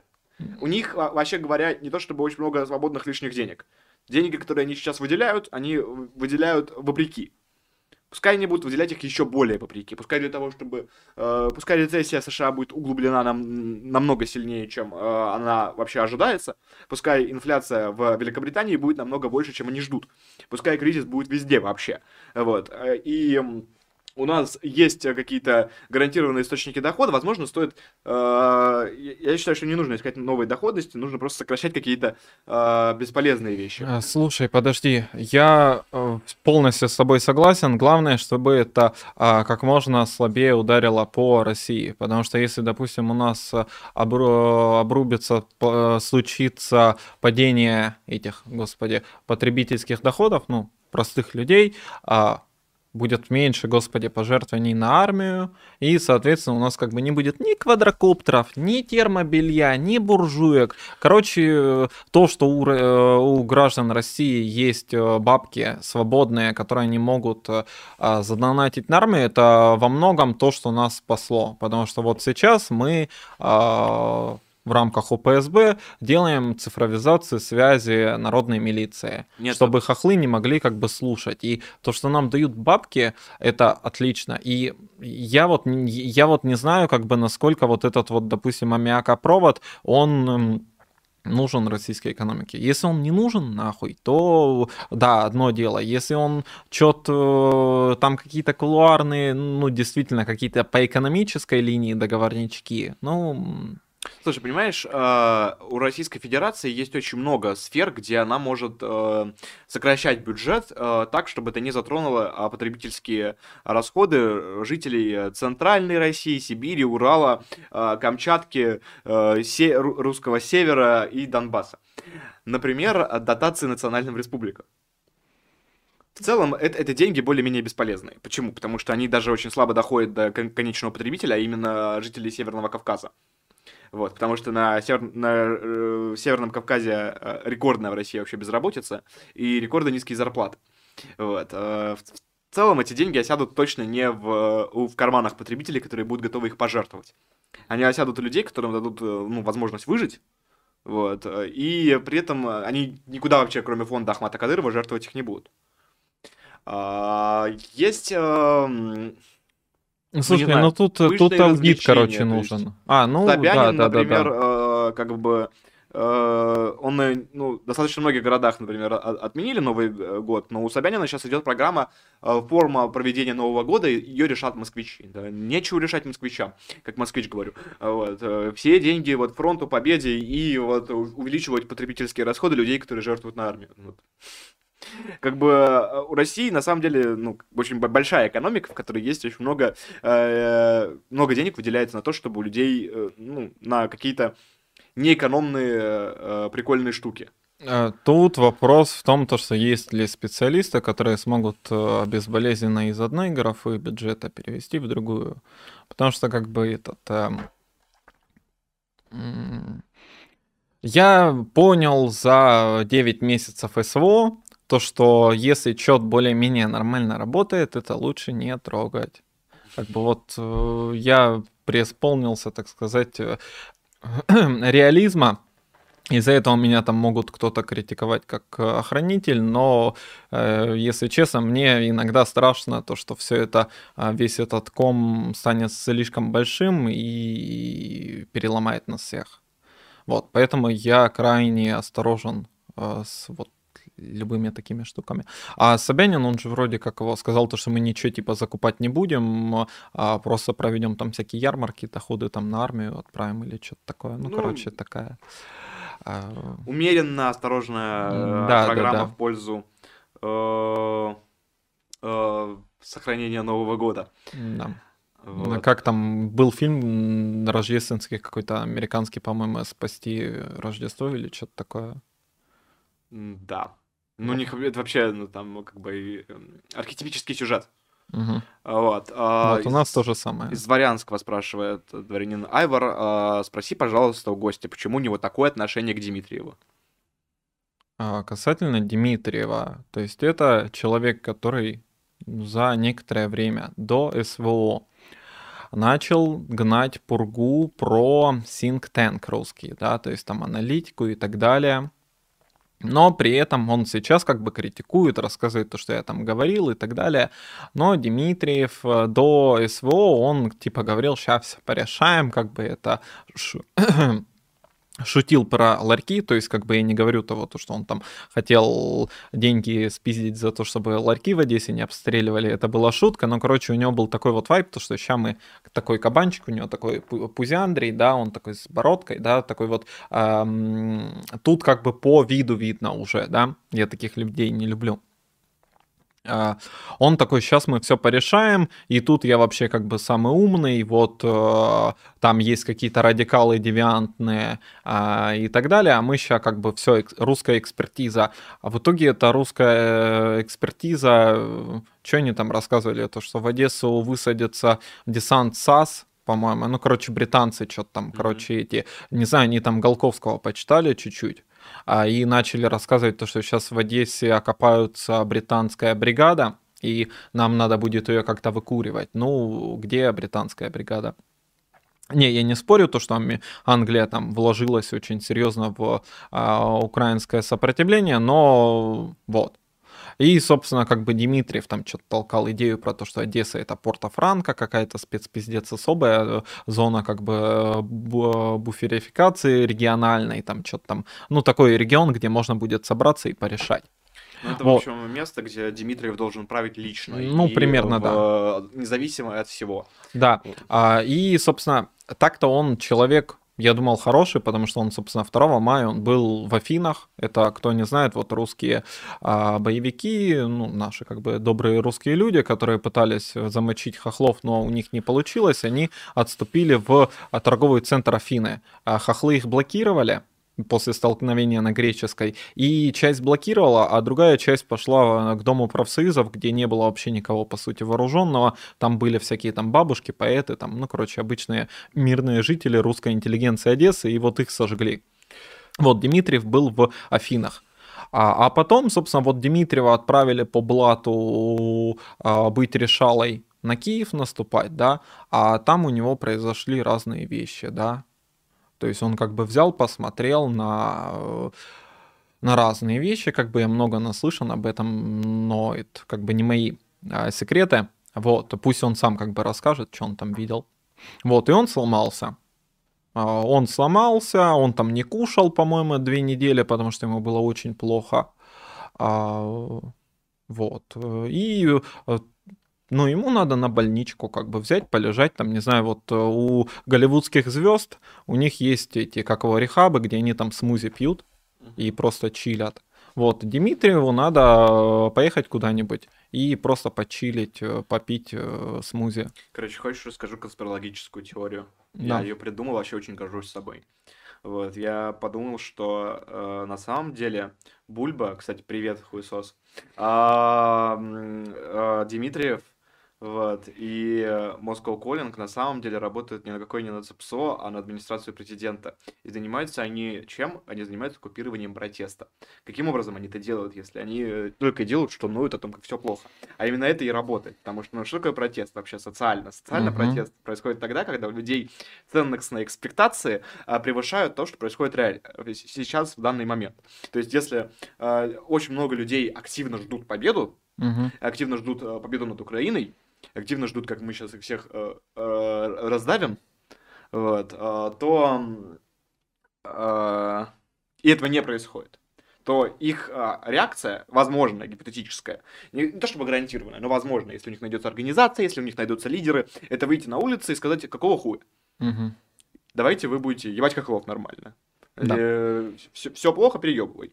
А Бульба, Дмитриев и Москва Коллинг, они занимаются последовательно тем, что ценностные экспектации людей занижают чтобы люди не ждали ничего, mm-hmm. чтобы они не ждали никакой победы, чтобы они ждали только э, кровь, э, говно, э, хреновые решения, вот, э, что все в огне, все умирают, и сейчас начнется русорез добавок. Mm-hmm. Сейчас чеченцы придут и всех зарежут нас. Вот, то есть ценные экспектации опускаются на дно, и у этого э, у людей начинается апатия, депрессия, это сковывает любую их волю к чему-либо, в том числе... И, ну, низкая энергия, да. Да, низкая энергия. И вот в таком-то режиме вот, это и нужно. Поэтому я, считаю, что это э, конспирология гораздо ближе к реальности, чем конспирология э, про то, что как у, как у проекта, который не окупается, могут быть деньги на аренду студии. А, вот. Слушай, смотри, тут все на самом деле проще, тут нет вообще никакой конспирологии, они ни на кого, скорее всего, не работают.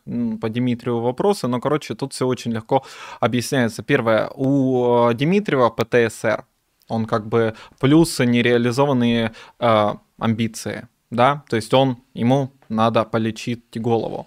А Moscow Calling это человек, который что-то там знает, у него вроде как отец инженер, он там что-то сам, как мне говорили, в 2014-2015 году был одним из немногих, кто мог в беспилотнике, да, а потом после э, войны на Донбассе его вроде как послали там нахуй и сказали то, что ты вообще кто такой. То есть его не приняла техническая среда, а он вроде как считает то, что он там хорошо разбирается во всем этом, да. А и самый э, добрый как бы человек, это Бульба Престолов, он просто, у него сексуальные перверсии, и как бы Бульба, если ты нас слушаешь, то э, все-таки Чеченка Доминатрикс, она у нас есть контакт, она очень хорошая, как бы 180 э, метра э, ростом, 180 метров? Ну, сантиметров, да, метр 80, э, да. Ты пиши э, нам, мы тебя сведем, и все будет хорошо, будет э, каждый день русорез у тебя персональный. Вот. То есть, как бы тут не надо думать, что они работают на кого-то, это просто три Биба, Боба и... Мне, мне нравится моя теория, потому что она красивая. А, Хенгель э, прислал 300 рублей, большое спасибо. Эля прислал 200 рублей, большое спасибо. А, Дмитрий Баранов прислал 1000 рублей и написал «Сергей Волкова прочитал. Что еще есть похожего для закрепления материала?» Я не совсем понимаю, что конкретно вы прочитали у Сергея Волкова, прям всего, что ли? Потому что я даже сам э, всего Волкова не читал. Э, как бы, если вы прочли «Почему РФ не Россия», то почитайте Ильина. Почему СС... Что? Черная книга имен. Черная книга имен советует наш оператор. Вот. Я последнее, что читал у Волкова, это, собственно, э, структура российского дореволюционного офицерства. Совершенно замечательная, интересная книга. Надеюсь, что скоро у нас по мотивам, собственно, э, этого э, сочинения выйдет интервью. Да, можно и так. Что почитать у Холмогорова? Слушайте, вот я к своему стыду сам до Холмогорова ничего не дошел, но возможно, что в ближайшее время статьи Холмогорова в большом количестве Если вдруг э, все будет хорошо, если вы будете активно подписываться на дворянское собрание, то они будут выходить на обыкновенном совете. Вот, э, поэтому подписывайтесь, вступайте. Вот, и что почитать, собственно, прям вот э, в, в ленте обыкновенного царизма можно будет находить.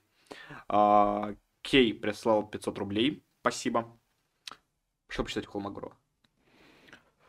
Я книжки большие вообще, в принципе, не читаю. У него очень хорошие рецензии на всевозможные культурные штуки.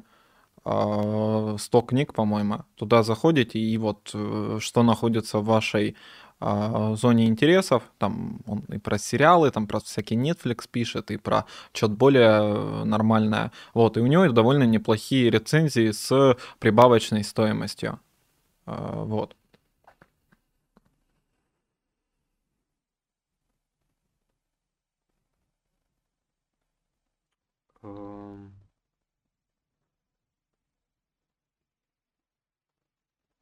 Так. эм. Херсонский помещик Чичиков э, прислал 300 рублей. Какой интересный ник. Э, Владислав, что думаете о подкасте «Культура дискуссий»? Не слишком ли токсична их риторика? Не помнится, Егора называли наркоманом и плохим примером для подражания. Называли вскоре после его трагической смерти. По сравнению с ними Бульба кажется максимально корректным публицистом. Э, Бульба человек с перверсиями, и, соответственно, он как бы просто из ничего занимается этой деструктивной деятельностью. Да, культура дискуссий — это хороший подкаст для того, чтобы занять а, радикальную, непримиримую позицию. Если вы чувствуете то, что вы прям хотите а, э, стать, ну, по- пожалуй, наиболее радикальными, я, если честно, не знаю, а, в медиа-среде более радикальной группы, вот, то вы слушаете подкаст «Культура дискуссии». Если вы э, настроены на э, какое-то соглашательство с чем-то и так далее, вы не слушаете подкаст «Культура дискуссии», да. Но в целом, как бы всегда должен быть кто-то правее вас, потому что, как бы, если самыми правыми оказываемся мы, то это неприятно, короче. Э, Вот. э. Я не буду про них высказывать ничего, потому что лучше ничего. Вот. а Мимо крокодил прислал 500 рублей, спасибо. А, БДСМ сепаратист прислал 100 рублей и спрашивает, сколько нужно с раскрашенное лицо гостя. Не, спасибо. Э, Вас столько нет. А, Пылесос с глазами свиньи прислал 250 рублей и просит тебя открыть личико. Но оно, собственно, уже как бы открыто. А, Угольный прислал 300 рублей. Ты, ты чего? И говорит, «Ну, вы молодец. Сам себя не похвалишь, другие не похвалят, да. На более близкие мне идеологические из ОПСБ. Удачи вам, капслоком, с тремя восклицательными знаками. Спасибо. А, Парк 357 э, прислал 250 рублей. А, Спасибо. А, Данила прислал 500 рублей. Спасибо. Швайна Карась прислал 400 рублей, написал, это было хорошо. Ну, мы как бы рады, что вам понравилось. Я не знаю, как, это про что. Ну, это про Шария, наверное, где-то примерно. Ой, Наверное. Типа, ну, эти донаты мне прислали ну, 40 минут назад где-то. Вот, Ирина прислала 1000 рублей на добрые дела. Будет очень по-доброму все. И, и- иногда по злому. Иногда очень по злому. Асперер э, прислал 250 рублей и написал «Угольный у меня на районе в Луге тоже офнули воду. Ощутил себя донецким до завтрашнего утра». Будет Новороссия, будет Вилаят Хинзир, где шайтанизируют. Кстати, ЛНР больше ДНР. Ну, на данный момент, да, но в принципе, как бы я вот сторонник того, то, что ЛНР лучше ДНР. Э, Как бы Донецк, он вроде как богаче и так далее, но вот в ЛНР все как-то лучше. Они, собственно, и республику свою освободили, и, и там сейчас, по-моему, лучшее подразделение из донбасской пехоты именно в ЛНР, это четвертая бригада. Ну, собственно, ЛНР лучше, чем ДНР, это официальный положняк. Э, Октопус Пол прислал 100 рублей, спасибо. Анафем А69 э, прислал 500 рублей. Э, Добрый вечер. Влад, когда вы общаетесь с доктором Грубником, у вас нет ощущения, что перед вами дьявол, а не человек, в хорошем смысле? О чем этот донат? Ну, в смысле, э, Грубник э, прекрасный человек. Я не знаю, я как бы с образом дьявола знаком по «Мастеру и Маргариты» в первую очередь, Мгм. как бы Булгаков мой любимый писатель. Ну, нет, э, такого с Воландом я Грубника не ассоциирую, по-моему, это ам, идейный как бы человек, э, добрый, Действительно, это, по-моему, один из самых добрых людей э, в ОПСБ. Вот. Что такое ОПСБ? Это наша коалиция э, из телеграм-каналов, потому что необходимо было... У нас был, в общем, мы не гнали до СВО а, пургу людям в голову, и, соответственно, нам доверяли. И сейчас тоже доверяют, потому что у нас там нету рекламы финок НКВД и так далее. Хотя я хочу постиронично, так же, как и Топас, э, когда-нибудь запустить эту рекламу. Вот. И, соответственно, мы занимаемся э, гуманитаркой. А изначально все это начиналось так, то, что часть наших просто ушла на фронт, и им надо было ну, подогреть их, там, мавики купить и так далее, но это все расширилось. Также у нас э, народный беспилотник Персей, э, наши белгородские, вот, записки ветерана это курирует. Также у нас э, Осент есть, информационка есть, у нас есть прекрасный бот, куда люди, русские люди на Украине отправляют координаты, и мы их передаем куда надо, их некоторые из них калибруют, мне, собственно, этот один человек писал, неоднократно просил э, бронетанковый завод под Житомиром ёбнуть. Вот, я, ну, я, собственно, это все оформил как надо, потом когда-то прилетело, не знаю, благодаря мне, не благодаря мне, но, собственно, когда туда прилетело, он написал, типа, спасибо, слава России. Звучит вот. очень красиво, конечно. Да, то есть проблема с агентурой, она действительно существует, и да, действительно, э, теле, координаты собираются в том числе через э, телеграм-каналы. Каково чувствовать себя человеком, который уничтожил бронетанковый завод в Житомире? А, вообще отлично, при этом я в тот момент этот...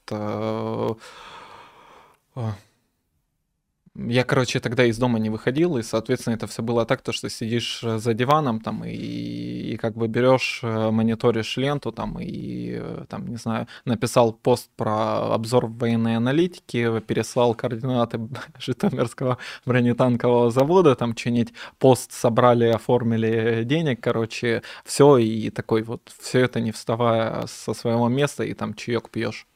То есть как бы... А, а бардиванные войска еще шутили, да? Да, да, да, да, да, да. Самые эффективные оказались в итоге. Ну, не, не самые, Чуть ладно. ниже Южного военного округа. Номер два, да? Да. Диванный военный округ. Бы с пол прислал 100 рублей. А, спасибо еще раз. А, бывший хохол прислал 100 рублей. Э, вопрос угольному. Всплеск видео с расстрелами пленных. Кто вбрасывает? Зачем? А, это делают хохлы, потому что они тупые. Это раз. Во-вторых, ну, они просто живодеры. У хохлов вообще, как бы, украинский национализм, о нем надо очень подробно говорить. Он вертится вокруг идеи того, то, что есть вот казаки, это такая вот, э, не знаю, там варна, кшатриев э, и брахманов, таких вот просвещенных людей, которые право имеют. И есть как бы свинопасы, это вот все остальные. И, соответственно, хохлы очень эм, смысл хохла это доказать то, что он казак, да, как бы и взять, ну, похуярил ты военнопленных, как бы плевать то, что там тебя высадят, вроде бы как одного уже из тех, кто расстреливал его, вроде как убили, ликвидировали свинью. Слушай, у нас были координаты, собственно, вот этих двух скандальных кракеновцев, которые mm-hmm. мы запостили как раз. А, мы у нас были описания автомобильной техники, на которой они передвигаются по Харькову. Мы их выдали, и ничего не произошло. Это вопрос координации, то есть как бы э, нервная система у нас, э, короче, слишком много там, не знаю, перепроверок, это вот всего. А, но в целом, как бы это все делают хохлы, сами выкладывают, потому что они тупые, они не думают о последствиях. Как бы, тем более вот сейчас они же как бы давят русню, как бы, да, там вот под Артемовском у них постоянно по 50 трупов в день, и как бы они уже начали обсуждать то, что Артемовск э, сдадут рано или поздно. А, вот, но при этом они же на коне, там они же взяли Херсон и так далее. А, и, соответственно, вот они вот такие вот казаки постреляли пленных. Но людям надо повыебываться, то есть лю... хохлы идут вот показать то, что они вот казаки как бы вот могут как бы взять и убить пленного. Ну, отбитые люди, короче. Ну да. Э, Вадим Мнес э, прислал 500 рублей и написал э, «Вечер добрый. Слово держите, настоящие царисты». А, В прошлый раз спрашивал про исторические стримы, сформулирую конкретнее. Ждать продолжения стримов про хитрожопых запорожских казачков 17 века. Слушайте, ну в ближайшее время точно нет, но вполне возможно, что оно в том или ином виде получит свое развитие. У нас сейчас в разработке не стрим, но видео, вот, полноценное с моушен анимацией про историю вообще, в принципе, украинского сепаратизма от и до. Вот, э, там будет очень интересный, собственно, как это называется-то? Кроссовер. Вот, и будет интересный человек озвучивать. А, Вот, и, собственно, будет вполне себе возможные стримы. Вот. Возможно, текст. Я не знаю пока. А, Владиславу всегда читаю и слушаю. Спасибо за тексты и мысли. Мое уважение и удачи. Спасибо большое. Медовик прислал 300 рублей, написал «Отличный гость, отличный разговор». А знаете, что еще отлично? Знаешь? Ликвидация украинской государственности? Да нет, вот ты не угадал. Качество финских ножей от кизлярских мастеров по А. традиционным московским рецептам. Вот. Спасибо, Медовик. А, Толя Ша прислал 228 рублей. А, И... э, Толя Ша. Как бы, насколько верно утверждение, что кадровая армия РФ фактически выбита? Ну нет, она слишком здоровая, и как бы ну, у нас нет таких потерь, иначе бы все бы все бы посыпалось.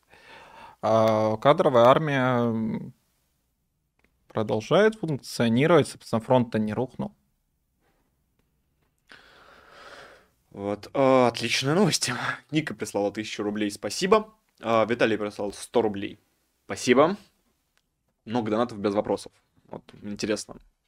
А, Чобикс прислал 100 рублей. А, приветствую. Спасибо за стрим. А что Влад думает про Чопиксов? Было бы смешно, если бы он, короче, подумал, что ты не угольный, а Поздняков, Влад. А. Ну, как э, ядерная война, ну как, вернее, не ядерная война, кто ради хохлов будет начинать ядерную войну. Использование тактического ядерного оружия это, короче, интересная тема, потому что хохлы, уроды на Донбассе, они очень сильно окопались, там, ну, короче, там все очень сложно штурмовать вот это вот все. И, в принципе, лично я, я не против того, чтобы взять туда этими ядерными минометами м, стрельнуть. Более того, мы как бы э, решили разработать э, арт-блокнот для того, чтобы корректировать ядерный тюльпан, чтобы точно как бы не промазали. Вот. э, а, Так что я вот э, то, что было от меня возможно, я это э, сделал. Более того, я сказал всем нашим, кто в Донецке находится, чтобы они купили едит каллия. А Вот. э, э, Так что все нормально. М, Все, кто читает меня и воспринимает всерьез, они сохранят свою щитовидку. Я съел такой здоровый стейк из лосося после твоего поста этого. Да, да, Прям то вот есть как бы, огромный такой, то есть типа я то я когда йод это база. когда мне посчитали цену, я решил это инвестиция. Да, да, йод это база, собственно, как и вообще как бы русская нация, она должна питаться йодом, чтобы не быть йододефицитными хохлами. А и самое обидное, что четвертинку, короче, она испортилась. Типа, она была настолько здоровой, что я не осилил. Вот это в этот момент мне стало вообще очень грустно, пришлось выкинуть. Ну, А, Черепомерка прислал 100 рублей, написал, Сыч в начале стрима все видел и не мог сдержаться. И теперь ясно почему. Дворяне и холопы, пересмотрите. Сыч, спасибо, этим ты смыл все грехи пораженчества. Слава России. А слава России, я не понимаю, о чем вы, не считаю вас в состоянии на- назначать мне мои грехи. А, Вы не в том положении.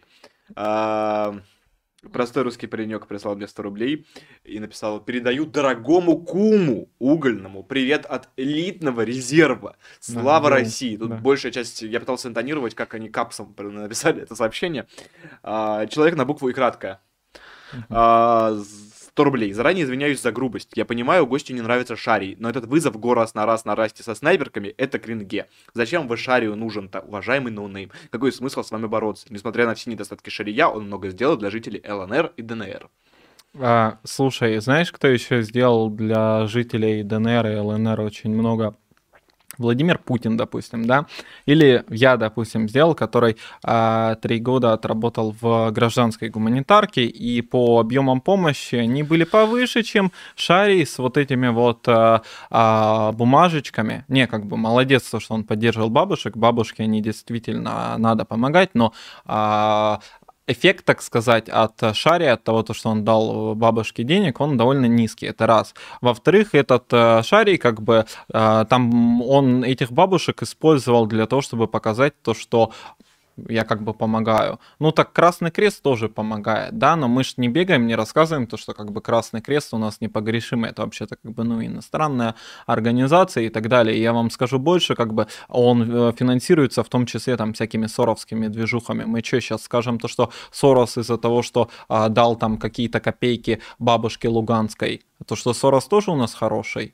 Ну, как бы нет. Э, гуманитаркой занимаются для политических целей, гражданской гуманитаркой, а занимаются для политических целей. Именно поэтому, кстати, Дмитриев сейчас э, помогает гражданским, а не армии, да? То есть, как бы, вот э, принцип УПСБ это помогать только армии. Да, мы не пиаримся на бабушках, которые прекрасные. Как бы бабушкам помогать очень классно, они обещают за тебя молиться. Вот я вот три года прожил под защитой бабушек, которые за тебя молятся, да. А, а Шарий на этом всем спекулирует. Он там показывает вот этих вот бабушек, которые там плачут, они э, в тяжелой жизненной ситуации, да, и как бы, ну, не знаю, унизительно или нет, но он пиарился на этом и показал то, что он такой то, что он такой помогает, да, украинское государство от вас отказалось, Сейчас, а я смешно. нет. Сейчас, смотри. Да. А, чуть позже прислал донат человек с никнеймом Анатолий Шарий. Ага. Прислал 100 рублей. Вот. Я цитирую предыдущий донат от человека на букву и краткую, что вызов го раз на раз на расте со снайперками это кринге. Теперь донат Анатолия Шария читаю. Тебе, если мои доводы не нравятся, так ты, ебать, выйди со мной раз на раз, а не в интернете базаря. Ну, как бы, бери билет мне в Испанию, я с удовольствием слетаю погреть эти косточки в Барселоне или где там. Вот. Карлик Джихадист прислал 100 рублей и написал добрый Это тоже Шари, третий уже. Ну, это, по-моему, хуй знает, сколько донатов тут Анатолия Шари, возможно, все, типа. 100 а, рублей прислал карлик джихадиста и написал «Добрый вечер гостю и вам, Сыч, и вам добрый вечер». А, немного не в тему, но почему у нас не хотят возродить революционную гвардию с ее традициями, историей и культурой? Возвратить их в Петербург, те здания и газармы, в которых они находились, чтобы они э, напитались этих... Э, славных духом прошлого. Не очень корректно, но суть понятна. Ну, блин, потому что для того, чтобы возвращать революционную гвардию, нужно возразить революционную монархию, как минимум, потому что в этом, собственно, главная суть гвардии. Гвардия — это личная, ну, как бы охрана и лучшая часть императора, потому что без них э, какой-то демократический смысл гвардии, он может быть, в принципе, более-менее любым. То есть есть Нацгвардия Украины, есть Нацгвардия США, есть Нацгвардия Российской Федерации. Росгвардия, да, это раз. Во-вторых, у нас есть как бы э, парадные подразделения первой гвардейской танковой армии да, господи, у нас до эту войну столько гвардейских э, частей, э, которые как бы Путин прислал. Ну, это советская уже традиция, очевидно. Он продолжает именно советскую традицию присваивать а, частям, которые как-то отличились, а в случае своего не обязательно, вот, э, имя гвардейских. Но сама, по идее, гвардия в имперском смысле слова, она невозможна без, собственно, императора.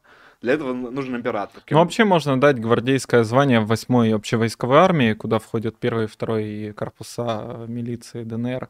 Mm-hmm. Они как бы заслужили, как бы вот, дайте 8-й армии гвардейское звание. Вот. А, а, а так-то гвардия в современном мире, она вот, зна- может значить буквально что угодно. То есть гвардия в США, это, например, просто ну, ополчение из людей, которые просто а, раз там в месяц, по-моему, выезжают на сборы, тренируются, немножко там э, э, слаживаются друг с другом. И вот это вот гвардия работает. И они получают за это надбавку к зарплате еще кое-какие льготы. Да. Вот. Ну, э. ну и плюс мы ее вот воссоздадим, да, они там в Петербурге, все такое, их потом пустят в бой, и, господи, как сражение Первой мировой войне называется, где а, элита русской кавалерии погибла?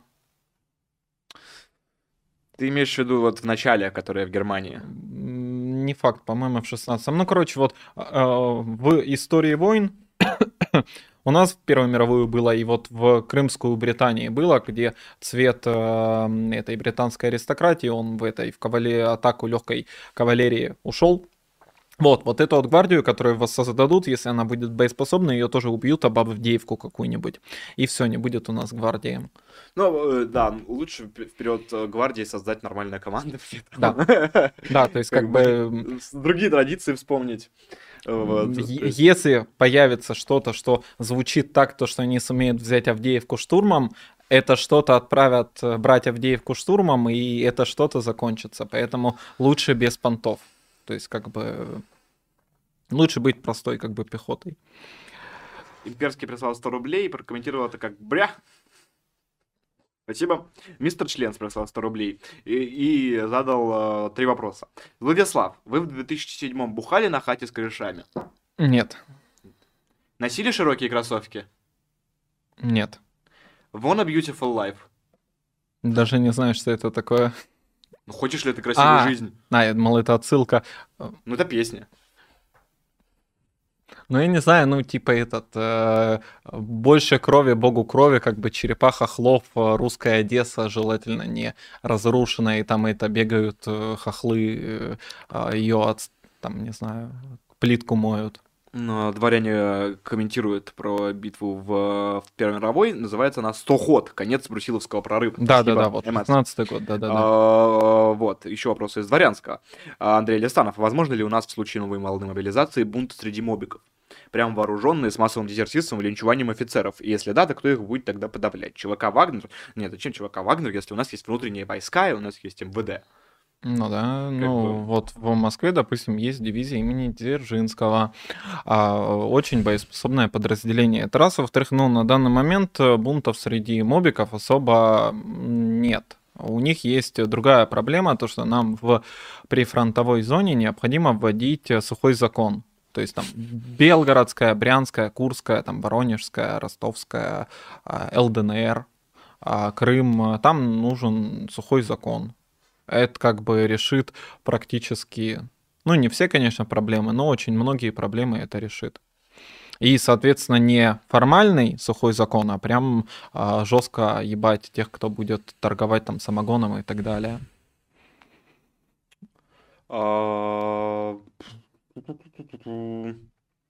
Я, ну, у нас э, более чем есть э, люди, которые не участвуют в СВО и не входят вообще, не называются военными, которые могут участвовать в подавлении вооруженных бунтов, собственно, военных.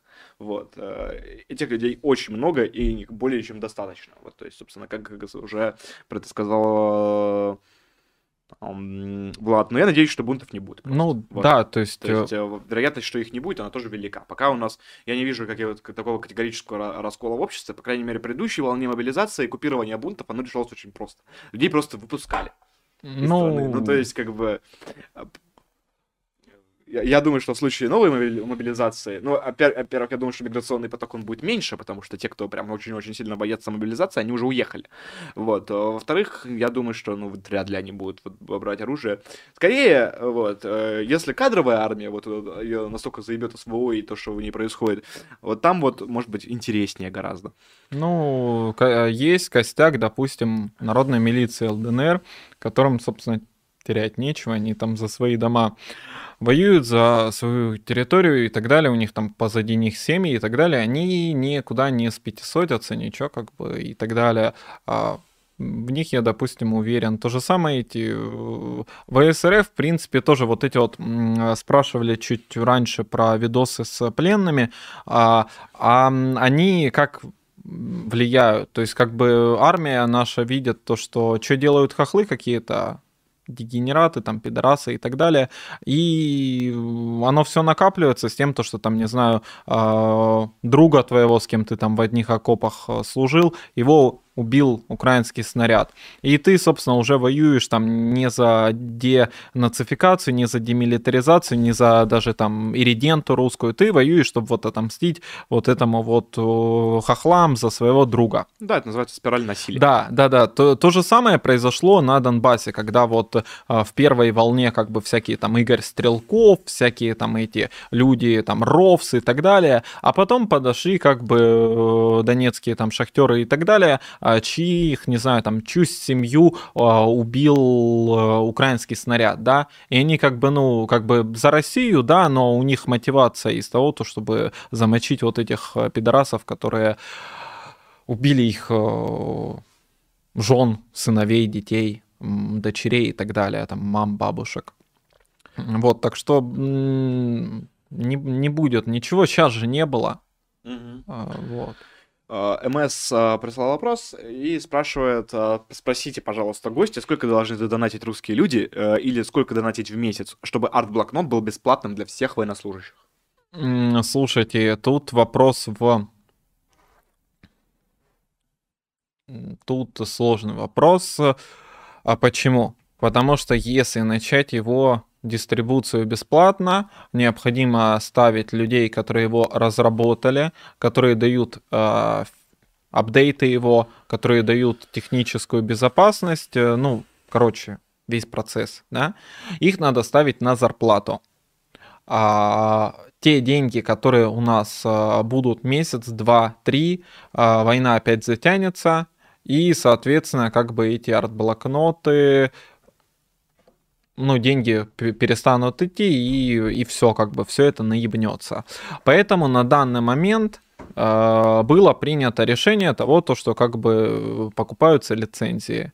Э, сколько конкретно должно денег идти именно на арт-блокноты, чтобы посадить этих программистов на штат, я лично не знаю, но если вы крупный э, донор, а не просто это спрашиваете и подъебки ради или просто интереса праздного ради, то я могу узнать.